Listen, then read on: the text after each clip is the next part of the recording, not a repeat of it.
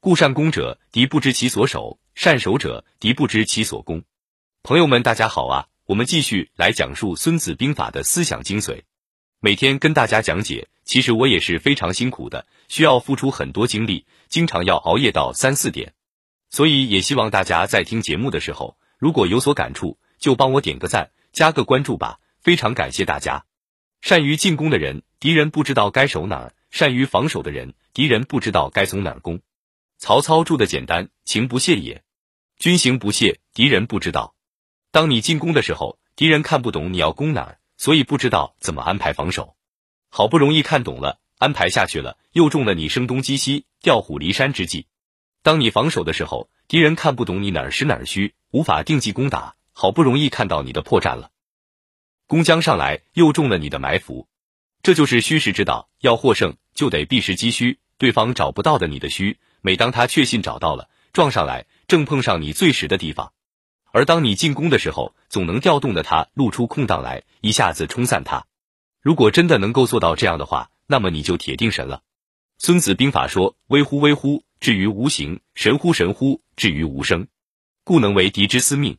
虚实之道太微妙了，至于无形；神乎其神，至于无声。敌人看不见你，也听不见你，任由你攻则动于九天之上。守则藏于九地之下，神出鬼没，执他于股掌之间，只能束手就擒。这你就掌握了敌人的命运。司命就是司掌命运之神。孙子兵法第二篇作战篇也提到司命，故知兵之将，生民之司命，国家安危之主也。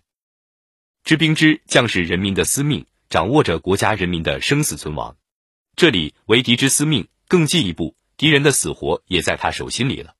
何氏注解道。孙子论虚实之法，至于神威，达到了成功的极致。我之实能让敌人看起来以为是虚，我之虚能让敌人看起来以为是实。敌之实，我能调动他，让他变虚；敌之虚，我能看出他不实。总之，敌人看不出我虚实，我却能对他的虚实一目了然。我将攻打他的时候，我知道他守的哪儿实，哪儿防守不足虚，所以我能避其坚而攻其脆。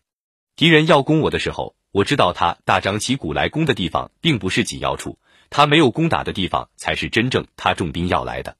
我是敌已虚而斗敌已实，他声势在东，我防他在西，所以我要攻他的时候，他不知道该守哪儿；我要防他的时候，他找不到地方下手。